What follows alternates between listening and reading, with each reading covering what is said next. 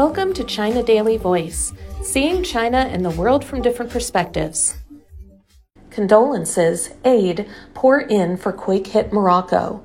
Condolences and aid from the international community poured in for Morocco on Saturday and Sunday after a powerful earthquake rocked the North African nation on Friday, killing more than 2,000 people.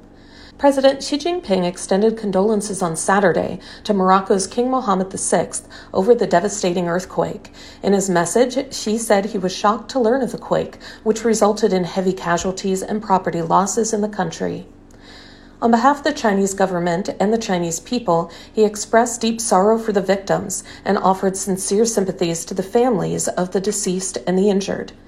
At least 2,012 people were killed in the magnitude 6.8 quake, mostly in Marrakech and the five provinces near the epicenter, Morocco's Interior Ministry reported on Saturday night. At least 2,059 people were injured, 1,404 of them critically, the ministry said. The World Health Organization said more than 300,000 people in Morocco have been affected by the disaster.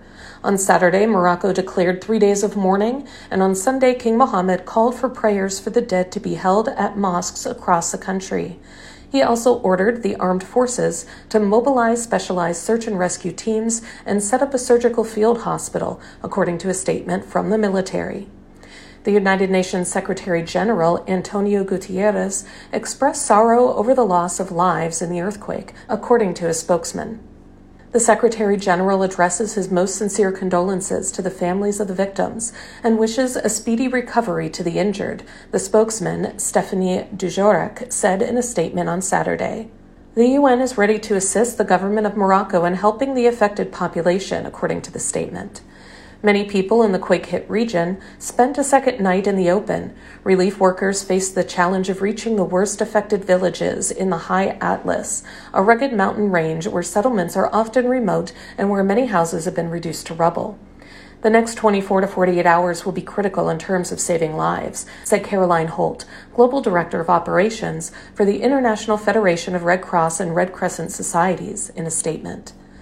On Saturday, the Red Cross Society of China announced that it would provide the Moroccan Red Crescent with $200,000 in cash as emergency humanitarian assistance for its rescue operations and would keep abreast of the relief needs in the country. Algeria has expressed its readiness to assist Morocco, saying that it will open its airspace to flights carrying humanitarian aid, a state owned news agency reported on Saturday, citing a presidential statement.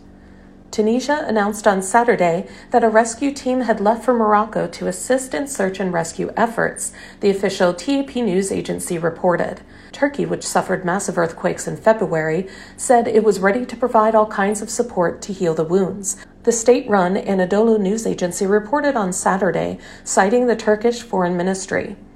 Also on Saturday, Qatar's Prime Minister Sheikh Mohammed bin Abdurrahman bin Jassim Al Thani expressed his condolences over the quake to Moroccan Prime Minister Aziz Akhannouch, wished the injured a speedy recovery, and pledged to provide all necessary assistance.